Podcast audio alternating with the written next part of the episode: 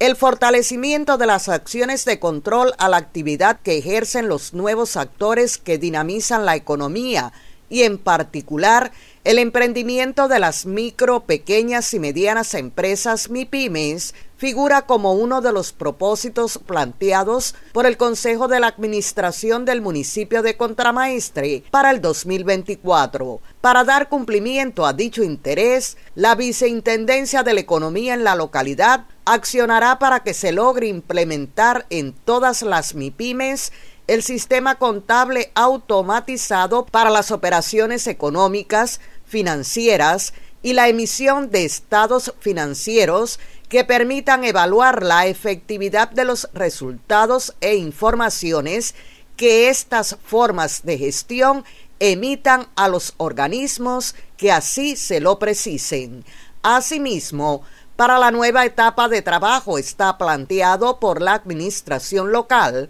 el hecho de incrementar las acciones de control y de supervisión a estos actores económicos para comprobar la veracidad de sus operaciones económico-financieras al calor de lo establecido en las disposiciones y normas jurídicas emitidas y para evaluar el funcionamiento de su control interno como lo dispone la resolución 60 de 2011 de la Contraloría General de la República. Se suma a lo descrito continuar intencionando las tareas de capacitación y de asesoramiento para la formación de precios de los productos y servicios que ofertan las MIPIMES con la certificación de las fichas técnicas y fichas de costos correspondientes y el seguimiento sistemático a su cumplimiento. De igual forma, marcan propósitos de la administración local para la nueva etapa